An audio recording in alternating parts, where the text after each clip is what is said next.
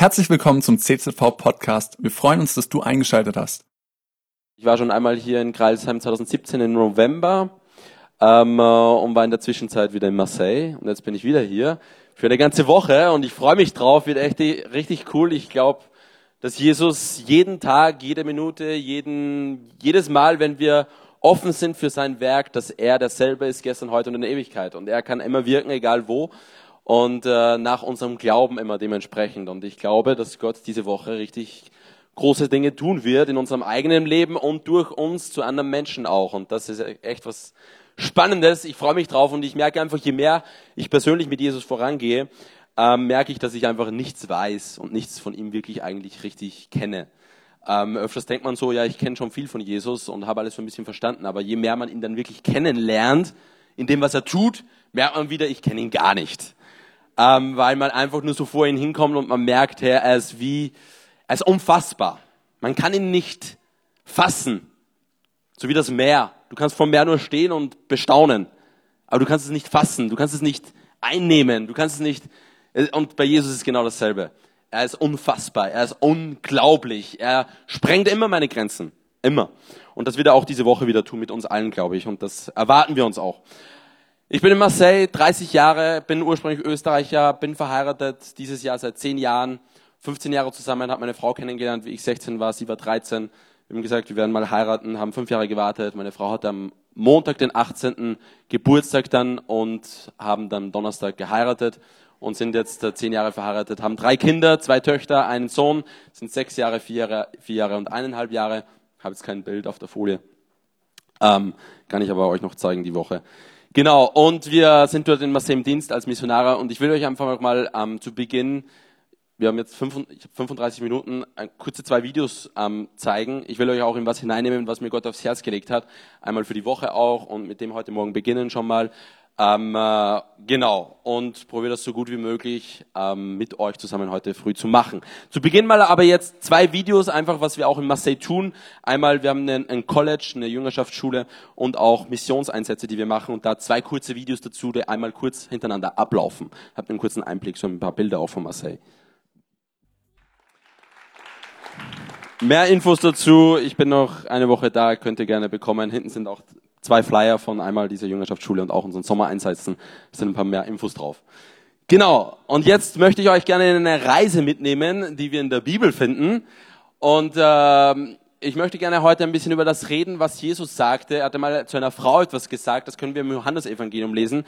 Hat er gesagt, dass wahre Anbeter werden Gott in Geist und in Wahrheit anbeten. Und für mich war das immer so ein Satz, habe ich mir gedacht, das ist schön und gut, das ist ein schöner Satz, aber ich habe nichts verstanden, was das eigentlich bedeuten soll. In Geist anbeten, in Wahrheit anbeten, habe ich gewusst, aber keine Ahnung, was es wirklich bedeutet. Und ich will euch heute ein bisschen in ein paar Bibelstellen hineinführen. Wir werden nicht all diese Bibelstellen lesen. Es wird ein bisschen, ich sag mal, ein bisschen Konzentration. Ich werde euch so ein bisschen durchführen über ein paar tausend Jahre verteilt von der Bibel um ein bisschen darzustellen, was, ist, was Jesus damit sagen wollte, dass wir Anbeter sein können in Geist und in Wahrheit und was das für meinen Lebensstil bedeutet. Dass ich ein Tempel des Heiligen Geistes bin und ein Priester und was es eigentlich bedeutet für uns als gläubige Jesus-Nachfolger. Seid ihr bereit auf das? Ja? Dann legen wir los. Also, Jesus sagt zu einer Samariterin, die am Brunnen Wasser gehen holt im Johannesevangelium, sagt er, ähm, diesen Satz hier, den wir auf der Folie hier sehen. Und er sagt, Gott muss in Geist, weil er Geist ist, angebetet werden und in Wahrheit. Warum sagt er das? Zwischen Juden und Samariter gab es immer ein paar Streitigkeiten. Die mochten sich nicht so extrem. Ähm, keine Ahnung, ob es Kreilsheim auch irgendeine Stadt oder irgendwelche Leute gibt, die jetzt nicht so gemocht werden ähm, in eurer Umgebung. In Marseille ist es so, Marseille und Paris gibt es Streitigkeiten. Österreich, Deutschland ist auch nicht so. Ähm, Naja, egal. Und Samariter und Juden hatten auch ein paar Streitigkeiten. Ein Streitpunkt war auch unter anderem, dass zum Beispiel Juden haben gesagt, hey, unser Anbetungsort, wo wir Gott anbeten, ist der Tempel in Jerusalem. Das ist da der Tempel, wo wir hinkommen und wo wir Gott anbeten. Und das ist der Anbetungsort. Da ist wirklich Gott.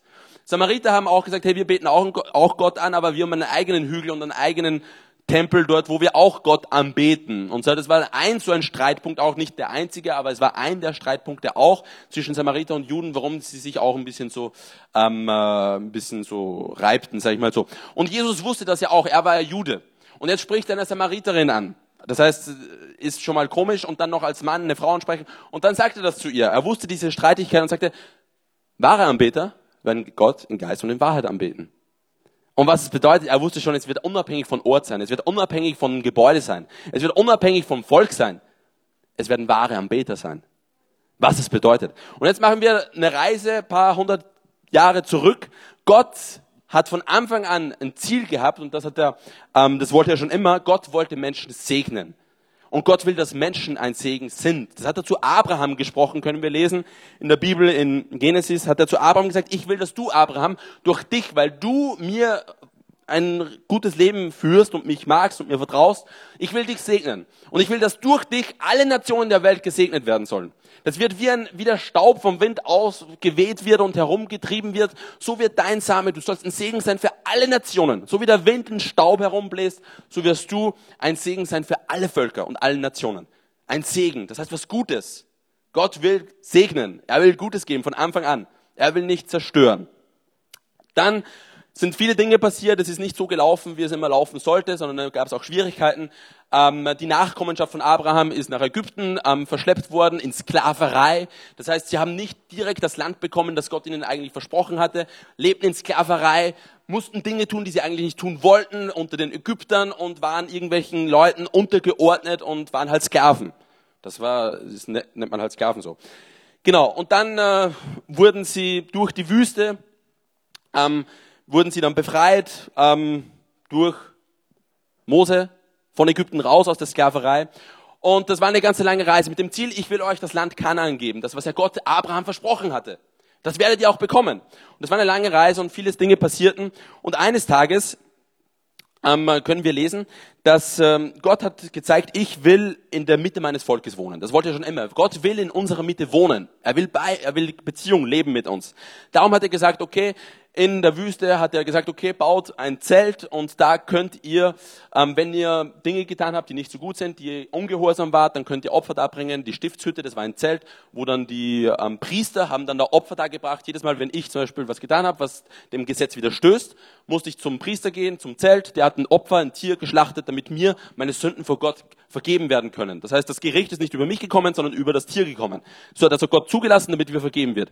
So, das war ein Zeichen, dass Gott, ich will in eurer Mitte wohnen. Die Stiftshütte, dieses Zelt stand in der Mitte des Volkes von Israel, in der Mitte. Und das, die Leute haben alle rundherum in Zelten gewohnt. Das war sehr mobil. Und eines Tages, wie sie dann ins Land Kanaan kommen, in das versprochene Land, das sind Jahre vergangen, hat David, war ein König, Gott wollte eigentlich nie einen König anschaffen, sondern das Volk Israel wollte einen König. Er hat gesagt, hey, die anderen Völker haben auch einen König, wir wollen auch einen König. Sagt Gott, eigentlich bin ich euer König, ähm, aber wenn ihr wollt, wenn ihr mir nicht so vertraut, dann gebe ich euch auch einen König, wenn ihr das wollt, und dann habt ihr einen König, der kann über euch regieren. Erlaube ich euch, Gott ist ja immer gnädig und er hört auf uns und er gibt uns auch Dinge, die, die vielleicht nicht von Anfang an sein direkter Wille war, sage ich mal so. Und dann gab es David, ein König, und er hat ein gutes Haus, ein schönes Haus. Und dann hat er sich eines Tages hat er sich ein bisschen schlecht gefühlt und hat so gesagt, hey, das können wir lesen in 2. Samuel 7, Vers 2, sagt er so, hey, ich lebe in einem Haus aus so einem guten Holz gebaut und Gott lebt in einem Zelt aus Teppichen. Können wir, genau, hier lesen, 2. Samuel 7, Vers 2. Er hat sich so ein bisschen schlecht gefühlt, sag ich mal so, weil die Stiftshütte, das war ein Zelt und das war so ein symbolisches Zeichen, auch Gott lebt in unserer Mitte. Und er hat so gesagt, hey, warum, Gott, lass uns einen Tempel bauen für dich. Dann hat er Propheten geholt, hat gesagt, hey, David hat zum Propheten gesagt, ich will einen Tempel bauen. Was sagt Gott dazu? Und sagt der Prophet zu David, ja, ähm, Gott, mach was du willst, ähm, Gott ist mit dir. Gott hat es dann zugelassen, dass er einen Tempel baut, aber nicht David, sondern erst sein Sohn Salomon. Haben sie einen Tempel gebaut, wunderbare, prachtvolle Sache, viel Gold, viel, also einfach ein riesiges Bauwerk, kann man lesen in der Bibel und dann haben sie das fertig gebaut, dieses riesige Bauwerk, mit dem Ziel wieder, es soll ein Zeichen der Gegenwart Gottes in dem Volk, in der Mitte des Volkes sein. Genauso gebaut wie die Stiftshütte, dieses Zelt, wo Opfer dargebracht werden zur Vergebung der Sünden, Anbetungsort. Und wie sie dann fertig gebaut worden sind, haben, haben sie gesagt, okay, das, dieses Gebäude bringt uns nicht recht viel, wenn Gott nicht drinnen ist. Das ist ein großes, schönes Gebäude mit viel prachtvollen Dingen, aber wenn Gott nicht drinnen ist, bringt uns das nicht viel. Dann haben sie den, den Tempel eingeweiht dass Gott kommt mit seiner Gegenwart. Was haben sie da getan? Und das werden wir jetzt zusammen lesen. Die Einweihung des Tempels. Ähm, ich zeige euch noch ein kurzes Bild vom Tempel. Da gibt es ein Bild. Das zweite. Die ist hier, also das ist nur so eine Abbildung. Man probiert immer wieder mal einen Tempel so ein bisschen abzubilden. Tempel Salomons. Ist ein Riesenbauwerk, viel Gold ähm, wo dann die, die Opfer da dargebracht werden ähm, äh, und dann da, das, das ist den inneren Bereich, wo nur die, die Priester hinein durften und der Oberpriester durfte nur einmal im Jahr in, das, in den ganz hinteren Bereich, wo das Allerheiligste ist, wo das Gesetz Gottes in einer Lade drinnen lag und da durfte er einmal im Jahr ein Opfer darbringen für das ganze Volk. Das war das, die Aufgabe eines Priesters, um das Volk vor Gott zu versöhnen, für die Sünden des Volkes. So, und dann haben sie das fertig gebaut und jetzt können wir lesen in Chroniker, ähm, was passiert, wie sie den Tempel eingeweiht haben. Und es geschah, als die Priester aus dem Heiligtum hinausgingen, denn alle Priester, die anwesend waren, hatten sich geheiligt, ohne Rücksicht auf die Abteilungen und als auch die Leviten, alle Sänger, Asaf, Heman, Jeduten und ihre Söhne und ihre Brüder in weißen Leinen gekleidet dastanden mit Zimbeln, Hafen und Lauten östlich vom Altar. Und bei ihnen 120 Priester, merkt euch die, diese Zahl, 120 Priester, die auf Trompeten bliesen. Da war es wie wenn die, welche die Trompeten bliesen und sangen, nur eine Stimme hören ließen und den Herrn zu loben und ihm zu danken. Und als sie die Stimme erhoben mit Trompeten, Zimbeln, ja mit Musikinstrumenten und mit dem Lob des Herrn, dass er gütig ist und seine Gnade ewig währt, da wurde das Haus, das Haus des Herrn mit einer Wolke erfüllt, sodass die Priester wegen der Wolke nicht hinzutreten konnten und ihren Dienst zu verrichten. Denn die Herrlichkeit des Herrn erfüllte das Haus Gottes. Sie haben den Tempel mit Opfer geheiligt und wie sie fertig waren, 120 Priester waren am Werk und auf einmal kommt die Herrlichkeit Gottes und sie konnten nicht mehr weitermachen. Gott kommt mit seiner Wolke, mit seiner Herrlichkeit. Gott ist da. Der Tempel wurde eingeweiht. Ohne Gott bringt der Tempel nichts. So, und dann geht's weiter. Jahre später, das Volk rebelliert immer wieder gegen Gott. Gott verlässt die Gegenwart des Tempels. Sie wurden sogar ins Exil verbracht und alles Mögliche. Tempel wurde zerstört, dann wieder aufgebaut. Und dann zur Zeit Jesu wurde der Tempel wieder aufgebaut von Herodes und die Juden waren verstreut und alles Mögliche. Dann kamen sie wieder unter zusammen unter der Herrschaft der Römer. Und dann kommt auf einmal dieser Jesus. Und er sagt auch Dinge über den Tempel. Im Markus können wir lesen, dass Jesus zum Beispiel einmal gesagt hat, wir haben ihn sagen hören, ich will diesen mit Händen gemachten Tempel zerstören und in drei Tagen einen anderen aufbauen, der nicht mit Händen gemacht ist. Die Leute haben sich gedacht, du bist ja komplett verrückt. Dieses riesige Gebäude, das Gottes Anbetungsort ist, sagst du jetzt, du wirst es zerstören und in drei Tagen wieder neu aufbauen? Bist ein bisschen verrückt. Das war auch ein Grund, warum sie ihn töten wollten. Und was passierte? Jesus starb kam nach drei Tagen vom Tod wieder zurück, zeigte sich seinen Jüngern, fuhr in den Himmel auf und dann, was passierte? 50 Tage nach der Auferstehung bei Pfingsten. Apostelgeschichte 1, 15 und 2 können wir lesen. Und in diesen Tagen stand Petrus mitten unter den Jüngern auf und sprach. Es waren aber etwa 120 Personen beisammen. Gott weiht in diesem Moment einen neuen Tempel ein. Nächste Stelle. Was passiert? Und als der Tag der Pfingsten sich erfüllte, waren sie alle einmütig beisammen und es entstand plötzlich vom Himmel her ein Brausen wie von einem daherfahrenden gewaltigen Wind und erfüllte das ganze Haus, in dem sie saßen. Und es erschienen ihnen Zungen wie vom Feuer, die sich zerteilten und sich auf jeden von ihnen setzte und sie wurden alle vom Heiligen Geist erfüllt und fingen an, in anderen Sprachen zu reden, wie der Geist es ihnen auszusprechen gab. Das waren hunderte von Jahren später, tausende sogar. Tempeleinweihung Salomon, 120 Priester waren am Werk, Gott kam mit seiner Herrlichkeit. Jesus hat gesagt, ich werde einen neuen Tempel bauen, der nicht von Menschen, Menschenhand gemacht worden ist, sondern er wird von Gott gemacht werden. Und es wird kein Gebäude sein, sondern es wird in dem Menschen gemacht werden. Es sind 120 Personen in diesen, an diesem Zeitpunkt zusammen, unabhängig von den Klassen, wie bei Salomon, Frauen und Männer. Von verschiedenen Nationen können wir im Pfingsten lesen, von überall. Araber, Juden, weiß was ich was alles für Leute. Und Gott weiht seinen neuen Tempel ein. Menschen er wohnt das Ziel, ich will in der Mitte meines Volkes leben, in unserem Herzen. Wir sind der neue Tempel. Durch Jesus Christus ist es möglich geworden, dass Gott in uns wohnt. In uns wohnt. Weil er uns gereinigt hat durch sein Blut. Darum kann Gott in uns wohnen. Das ist passiert. Und jetzt sagt Paulus, nimmt das wieder auf und sagt, nimmt diese, diese Tempelmetapher auf und die Priestermetapher und sagt, was bedeutet das im neuen Bund für uns? In Jesus jetzt. Was bedeutet, dass wir ein Tempel sind des Heiligen Geistes, sagt Paulus in 1. Korinther. Sagt er, wir sind ein Tempel des Heiligen Geistes. Dann sagt er, wir sind ein heiliges Priestertum, sagt Petrus im 1. Petrusbrief. Dass wir in, in Jesus Christus Priester sind. Und was bedeutet das in neuem Bund mit Jesus Christus? Das heißt, für uns heute ein Priester zu sein. Was bedeutet das? Es gibt ja keine Opfer mehr. Ein Opfer wurde dargebracht. Jesus, er war der Oberpriester und hat sein eigenes Leben als Opfer dargebracht, als das Perfekte, was wir gesungen haben, Lamm, das geschlachtet worden ist. Es gibt ja keine Opfer mehr, aber wir sind trotzdem, Paulus nimmt diesen Begriff auf, Tempel und Priester, und sagt jetzt, mit diesem Bild, wir sind Priester in Jesus Christus. Und was ist das, die Rolle eines Priesters im neuen Bund? Und das ist was ganz was Interessantes, das werden wir jetzt zusammen lesen. Ich nehme ein Beispiel vom Alten Testament, was ein Priester tat, was sehr gut den Priesterdienst darstellt. Das können wir lesen in ähm, ähm, Numeri 17, 6 bis 15, der Dienst eines Priesters. Ich muss das verstehen, wir sind gerade in der Wüste und die Leute sind auf dem Weg nach Kanaan. Gott hat gesagt, ich führe euch nach Kanaan. Aber das Volk rebellierte immer wieder gegen Gott. Hat immer irgendwas zum Aussetzen. Sie schickten Spione nach Kanaan, kamen zurück, die einen sagten, schaffen wir nicht, Riesen sind viel zu stark.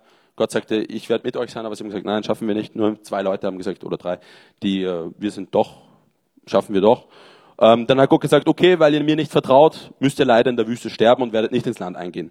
Dann sagen sie auf einmal, ah doch, wir wollen doch, wir vertrauen dir doch, wir gehen trotz doch. Sagt Gott, nein, ihr habt eure Entscheidung schon getroffen, ihr müsst leider in der Wüste sterben. Sagen sie, nein, wir gehen doch. Sagt Gott, nein, wenn ihr jetzt geht, ich werde nicht mit euch sein. Sie gehen trotzdem, sterben. Dann kommen sie zurück, weil sie gestorben sind, sagt das Volk, hey Mose, wegen dir werden wir sowieso alle sterben in der Wüste. Du bringst uns doch alle um, wir wären besser in Ägypten gewesen rebellieren wieder gegen Mose und gegen Gott. Dann gibt es ein paar Leute, wegen dem Ganzen, sagen sie, ja, warum sind eigentlich nur die Leviten da, die diesen Priesterdienst machen mit den Opfergaben? Sind die irgendwie besser oder was? Waren eifersüchtig, haben gesagt, warum können wir nicht diesen Dienst tun? Dann sagt Gott, okay, Mose, dann bring sie vor das Zelt, Stiftshütte, mal schauen, ob sie wirklich dafür vorgesehen sind für das und dann schauen wir, was passiert. Dann kommen sie vor das Zelt und auf einmal öffnet sich die Erde und verschluckt die ganzen Leute. Könnt ihr alles nachlesen. Auf, diesen, auf diese Erfahrung hin sagt das Volk wieder, Mose, du bringst uns alle um hier in der Wüste. Und was passiert dann? Wieder immer Rebellion, Rebellion, immer auszusetzen, immer meckern. Immer. Was passiert dann? Das lesen wir zusammen. Nummer 17, 6 bis 15. Am folgenden Morgen aber murrte die ganze Gemeinde, also das Volk der Kinder Israels, gegen Mose und gegen Aaron. Aaron war auch ein, Pri ein Leviter, ein Priester, und sprach, ihr habt das Volk des Herrn getötet. Sie, weil, weil sie meckerten immer. Das sind natürlich Mose und Aaron schuld, sind immer die Leiter. Und es geschah, als sich die Gemeinde gegen Mose und gegen Aaron versammelt hatte, wandten sie sich der Stiftshütte zu und siehe, da bedeckte sie die Wolke und die Herrlichkeit des Herrn erschien. Und Mose und Aaron gingen von der Stiftshütte und der Herr redete zu Mose und sprach, entfernt euch aus der Mitte dieser Gemeinde, so will ich sie in einem Augenblick vertilgen. Sie aber fielen auf ihr Angesicht und Mose sprach zu Aaron, jetzt achtet, was ist ein Priester, was macht ein Priester? Aaron nimm die Räucherpfanne und tue Feuer vom Altar hinein und lege Räucherwerk darauf und geh schnell zu der Gemeinde und erwirke Sühnung für sie. Denn der Zorn des Herrn ist ausgegangen, die Plage hat begonnen. Da nahm Aaron die Räucherpfanne, die Mose gesagt hatte, und lief mitten unter die Gemeinde, Gemeinde. Und siehe, die Plage hatte unter dem Volk angefangen. Und er legte das Räucherwerk darauf und er wirkte Sühnung für das Volk. Und er stand zwischen den Toten und den Lebendigen. Da wurde der Plage gewährt. Und die Zahl der an der Plage gestorben beliefen sich auf 14.700 Leute. Außer denen, die wegen der Sache Koras umgekommen waren. Und Aaron kam wieder zur Mose vor den Eingang der Stiftshütte, nachdem der Plage gewährt worden war. Krasse Geschichte. Ganz ehrlich, wenn ich Priester gewesen wäre, in dieser Zeit hätte ich gesagt, nicht wie Mose, hätte einfach gesagt, hey, lass sie doch sterben. Die meckern sowieso immer nur. Aber Mose hat gesagt, Aaron, nimm ein Opfer, die Räucherpfanne. Welchen Mut hatte Aaron? Was für eine Barmherzigkeit und Liebe hatte Aaron und Mose? Für das Volk. Obwohl sie immer meckern und sich gegen Gott aufheben und rebellieren. Und er läuft mit dem Opfer, mit der Räucherpfanne, läuft er in die Mitte des Volkes. Und er stellt sich, jetzt stellt euch mal das vor, er hat eine Plage angefangen und die sterben die Leute. Und er stellt sich in die Mitte der Lebenden und der Toten. Und die Plage stoppt. Das ist ein Priestertum. Dienst eines Priesters. Das Gericht, das über Menschen kommt, das Volk mit Gott zu versöhnen durch ein Opfer. Und Paulus nimmt dieses Bild jetzt auf und sagt, wir sind ein heiliges Priestertum. Und er sagt jetzt mit diesem Priestergedanken, sagt er, im Römerbrief 12, 1 bis 2 sagt er, ich habe euch vor Augen geführt, Geschwister, wie groß Gottes Erbarmen ist. Die einzige angemessene Antwort darauf ist die, dass ihr euch mit eurem ganzen Leben Gott zur Verfügung stellt und euch immer als ein lebendiges und heiliges Opfer darbringt, an dem er Freude hat. Das ist der wahre Gottesdienst und dazu fordere ich euch auf. Das ist das Opfer, das wir darbringen können als Priester. Mein Leben. Für Gott geheiligt. In Römer 15, Vers 16 spricht er wieder von Opfergaben, die wir Gott darbringen. Gott hat mich ja in seiner Gnade dazu berufen, ein Diener Jesu Christi unter den nichtjüdischen Völkern zu sein. Indem ich ihnen das Evangelium Gottes bekannt mache, erfülle ich gewissermaßen einen priesterlichen Auftrag. Denn sie sollen eine Opfergabe werden, an der Gott Freude hat, eine Opfergabe, die durch den Heiligen Geist geheiligt ist. Vor Gott sind die Juden nie ohne Opfer gekommen zum, zur Anbetung in den Tempel. Sie sind immer gekommen, um Gott was zu bringen, nicht als erstes von Gott zu erwarten.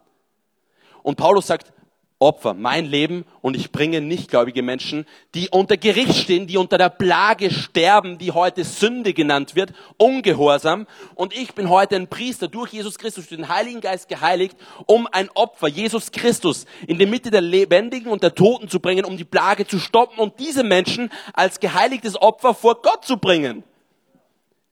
Das ist ein Priestertum.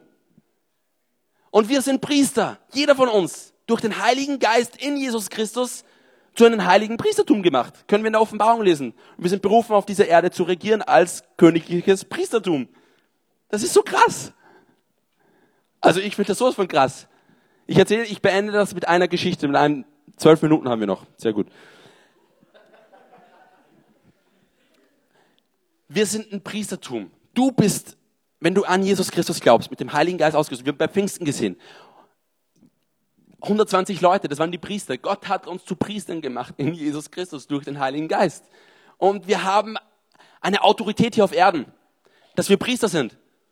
So wie Mose und Aaron die Plage, das Gericht, weil das Volk gesündigt hatte, zu stoppen in die Mitte zu laufen. Ja, es braucht Mut. Hey, welchen Mut hatte Aaron? Der läuft in die Mitte, wo Leute eine Plage, das war irgendeine Seuche, keine Ahnung, was das für eine Krankheit war. Und er läuft in die Mitte hinein. Einen Mut hatte der? Und was für eine Liebe hatte er? Für das Volk und für Gott. Barmherzigkeit. Es ist einfach, und Paulus nimmt genau das auf. Mein Leben, ich bin Priester im neuen Bund. Ich brauche keine Opfer mehr darbringen im Sinne vom Tieropfer sondern mein Leben soll ein lebendiges Opfer sein, Gott in Wahrheit und in Geist anzubeten. Unabhängig von Ort, unabhängig von Zeit, unabhängig von Gebäude. Weil ich bin ein Tempel und nicht nur ich als Individuum, sondern wir als Gemeinschaft der gläubigen Gemeinde, das sind ja wir, sind ein Tempel des Heiligen Geistes. Und ich bringe, wie Paulus sagt, Nichtgläubige, Nichtjüdische durch den Heiligen Geist geheiligt, weil Jesus ein Opfer dargebracht hat und weil ich es ihnen sage und sie zu Gott bringe, als ein angenehmes Opfer. Jakobus schreibt in Jakobusbrief, dass der Dienst an den Witwen und Waisen ist ein wohlgefälliger Gottesdienst Gott gegenüber. Anbetung als Priester. Geist und Wahrheit. Ich will euch ein Zeugnis erzählen. Ähm, ich habe ein Bild von einem Mann im Hafen in Marseille. Das ist das Bild, wo auch das Meer drauf ist. Ähm, genau das hier. Wir waren in Marseille und wir hatten ein Team von Mainz in Marseille. Wir haben so Missionsansätze, nennen wir Go-Missions. Und wir trainieren die Leute, okay, wie können wir Priester sein, wie können wir ein Lebensstil leben, um Menschen zu dienen, egal Gläubigen, Nichtgläubigen, einfach die Leute, die wir treffen, ein Priester zu sein, mit Gott zu versöhnen und Menschen dienen, zu lieben in der Kraft des Heiligen Geistes. Und wir sind losgegangen und ich habe mir den Typen daneben bei, David heißt er, mitgenommen und sind einfach in den Hafen gegangen und haben gesagt, hey Gott, wen können wir dienen, wen können wir Gutes tun? Und dann haben wir diesen Mann hier gesehen ähm, und ging mit einer Krücke herum. Und wir haben gesagt, hey, wir fragen ihn, ob wir für ihn beten können, weil wir an Jesus glauben. Haben wir gesagt, können wir für dich beten? Glauben an Jesus, dass er heute auch noch heilen kann, was ist dir passiert? Und er sagt, ja, er ist Moslem, kommt aus Algerien und er hat Rückenschmerzen, hat Rückenprobleme. Und genau, dann haben wir, hat wollte, dass wir für ihn beten, haben für ihn gebetet, dann hat er einen Test gemacht, dann hat er keine Schmerzen mehr und war ganz ähm, äh, ja, bewundert, warum das so ist und so. Dann haben wir ihm das Evangelium erklärt, Jesus Evangelium erklärt, haben mit ihm geredet, er war richtig offen, war richtig berührt, hat gesagt, er möchte gerne mehr wissen. Und wir gesagt, okay, dann treffen wir uns morgen wieder. Dann haben wir uns abgeredet, wieder im Hafen zu treffen hier. Ähm, und dann kam er aber nicht, kam er 40 Minuten zu spät. In Marseille ist es immer so, viele sagen ja, ja, ja und dann passiert aber nicht so viel. ähm, und ich habe mir schon gedacht, okay, der kommt wahrscheinlich nicht, war einfach, äh, hat was, überlassen wir Gott, was er mit dem macht jetzt.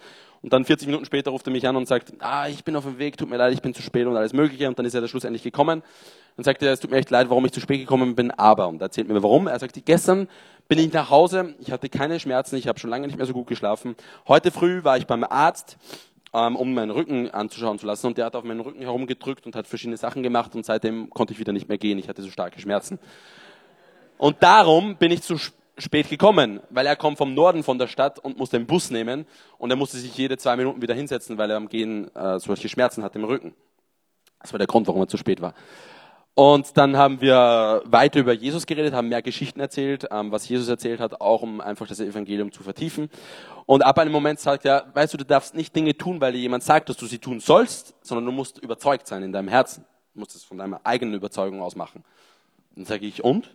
Seit dem, was du gestern so erlebt hast und gehört hast und was du bist, bist du überzeugt? Und schaue mich an und sagte, was denkst du? Sag ich, sagte, ich bin vom Norden von der Stadt mit diesen Schmerzen gekommen, nur um dich zu hören. Ich, dann sage ich, du bist überzeugt. Sagte, ja, ich will mich taufen lassen. Sag ich, ja cool, Hammer. Dann äh, beten wir, dass der Heilige Geist sein Werk in dir macht, dich erfüllt. Dann fangen wir an, mit ihm am Hafen zu beten und nach fünf, zehn Minuten, wir haben Autorität eingenommen über den Tod und alles Mögliche und einfach das Wirken des Heiligen Geistes freigesetzt. Dann fragen wir ihn, wie er sich fühlt, sagt er, er spürt in seinem Herzen so eine Art Vibrieren, so wie ein Magnetfeld, das vibriert.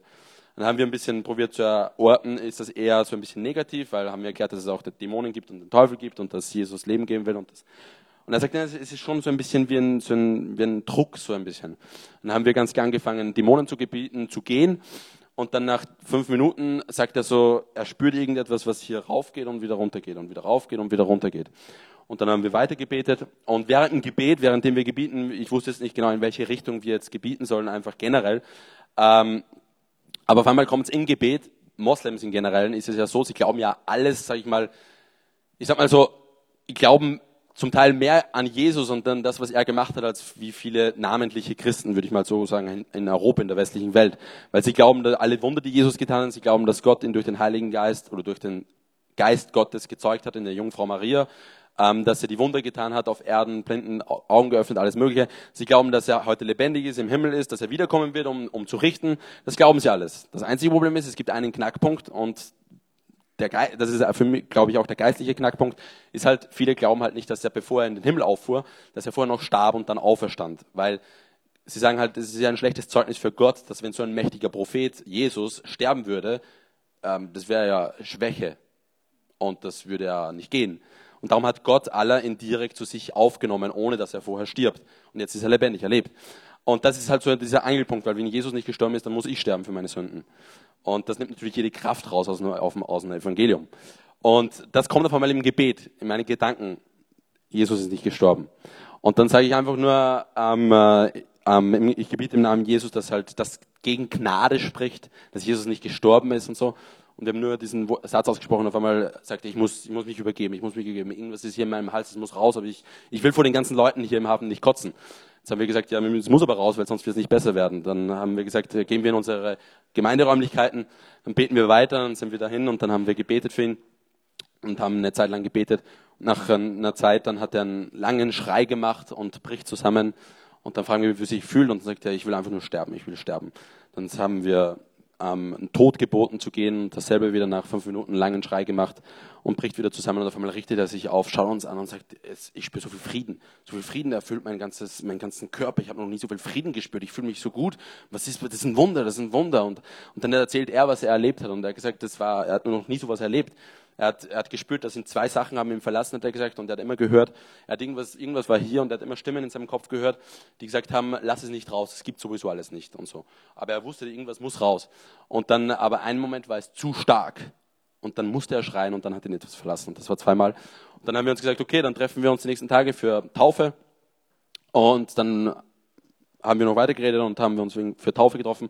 Und dann haben wir, glaube ich, acht, neun, zehn Mal uns verabredet und es ist immer irgendwas dazwischen gekommen. Bei ihm oder bei mir oder immer irgendwas. Dann habe ich mir schon gedacht, okay, Gott, irgendwann habe ich, es ist immer, so, ich weiß nicht, ist komisch. Aber so diese ganze Flexibilität, Individualität, keine Ahnung. Und dann habe ich schon ein bisschen wieder aufgegeben und habe mir gedacht, okay, probiere ich jetzt nicht mit all meiner Kraft da jetzt irgendwie das durchzudrücken und habe ein bisschen das wieder hingelegt und nach zwei Monaten, nach diesem, was passiert ist, nach zwei Monaten, treffen wir uns zufällig im alten Hafen letzten Sommer bei unseren Sommereinsätzen. Und wir treffen uns und ich sage, hey, ähm, bist du noch überzeugt? Taufe. Sagt, ja, sicher bin ich überzeugt, ich will mich taufen lassen. Ich habe meinen Freunden erzählt, ich habe so viele krasse Sachen erlebt seit den, dem Zeitpunkt, als möglich erzählt. Und dann sagte er, ich will morgen da in euren Dings da kommen. Gottesdienst, meinte er. Ähm, dann sage ich, warum, also, warum? Sagt er, ich will das mal sehen. Und generell, nur um euch das zu erklären, ich, ähm, für Moslems oder für Leute, die jetzt gar nicht so mit christlichen Kultur auf dem, auf dem Hut haben, lade ich nicht direkt in meinem Gottesdienst ein, sondern führe sie schon mal selbst in eine Nachfolge Jesus, unabhängig von Gottesdienst, in Gemeinschaft schon, aber nicht unbedingt in Gottesdienst vielleicht als erstes, weil das ist wie wenn ich einen Moslem heute in die Moschee einladen würde. Was würden für Gefühle in dir hervorkommen? Komische. So, ich bin der Einzige, der anders ist. Die vielleicht machen die Sachen mit mir, die ich eigentlich gar nicht mal tun möchte und so ein bisschen Angst. Und ich sage, du musst nicht. Also du kannst, aber du musst nicht. Sagt er, ich will das gerne mal sehen. Ich habe Angst, aber ich will das mal sehen. Sag ich, okay, dann komm. Ähm, und dann ist er gekommen und dann äh, nach dem Gottesdienst sagt er, sage ich, und was also für Eindrücke? Sagt er, das ist ein Wunder, das ist ein Wunder. Sag ich, was ist los? Sagt er, ich war da hinten und habe mir das angeschaut und während die Lieder gemacht haben und so und gesungen haben, auf einmal musste ich weinen. Ich hatte keinen Grund zu weinen. Keine Ahnung, warum ich weinen musste. Er sagte, ich wollte, dass es aufhört, aber es hat nicht aufgehört. Und ich musste einfach weinen. Und dann auf einmal sah ich vor mir eine weiße Person ähm, mit weißen Kleidern und ähm, so hell, also die Augen habe ich nicht erkannt, weil sie so hell waren und, und die reichte mir die Hand. Und wie ich dann die Hand dieser Person nahm, fuhr sie nach oben auf und verschwand. Das ist ein Wunder, das ist ein Wunder. Dann sage ich, ja, das ist Jesus. Er zeigt sich dir und alles Mögliche. Und dann sagt er, dann haben wir ihn am selben Tag am Abend dann am Strand mit den Summer-Teilnehmern, haben wir ihn dann getauft. Und ab dem Tag war er dann äh, jeden Tag mit uns, haben wir ihn trainiert direkt. Er war am Hafen mit uns, hat Zeugnis gegeben, hat äh, von seinem Glauben mitgeteilt, alles Mögliche und ist jetzt mit, äh, bei uns mit dabei. Und es hat angefangen nur mit einem Gebet, können wir für dich beten. Und haben ihm das Evangelium erklärt. Und das ist das, was einfach passieren kann, wenn wir uns bewusst darüber sind, dass wir, ich, ein Priester bin. Das ist nicht nur, wir kennen das Wort Priester, katholische Kirche vielleicht, wenn wir katholischen Hintergrund haben. Es ist der Priester, der eine Mann, der alles machen kann und nur auf ihn liegt der Heilige Geist oder weiß ich was. Oder durch Jesus Christus und ausgerüstet durch den Heiligen Geist. Wir sind alle, wir müssen alle durchs Kreuz durch, wir alle. Es gibt keine Klassen bei Gott. Wir sind alle Jünger. Es gibt Leiterschaft, ja, aber es gibt, wir sind alle Menschen. Wir brauchen alle Vergebung. Und durch Jesus Christus, durch den Heiligen Geist hat er uns zu einem heiligen Priestertum gemacht. Und wir sollen auf der Erde dieses Priestertum ausführen in seiner Autorität und in seiner Kraft im Namen von Jesus. Und das sind wir als Gemeinschaft der Gläubigen, als Gemeinde und als Individuen durch den Heiligen Geist. Und ich glaube, das will Gott auch durch uns alle diese Woche auch machen. Glaubt ihr das auch? Und das kann er auch. Und ich möchte euch wirklich ermutigen mit, diesem, mit dieser Metapher von Tempel, Priester und Gott anbeten. Ihn in Geist und Wahrheit anbeten. Unabhängig von Ort, Zeit, ein Lebensstil. Mein Leben ist ein Opfer für dich, Herr. Und wenn ich zu dir komme, bringe ich dir immer ein Opfer als erster. Mein Leben oder andere Personen. Aus Liebe, aus Barmherzigkeit, aus Dankbarkeit. Weil Jesus hat sein Leben dafür gegeben und hat mich ausgerüstet, damit ich das heute auf Erden tun kann. Und das Interessante ist, Gott hat nie Engel benutzt, um das Evangelium weiterzugeben. Ist interessant.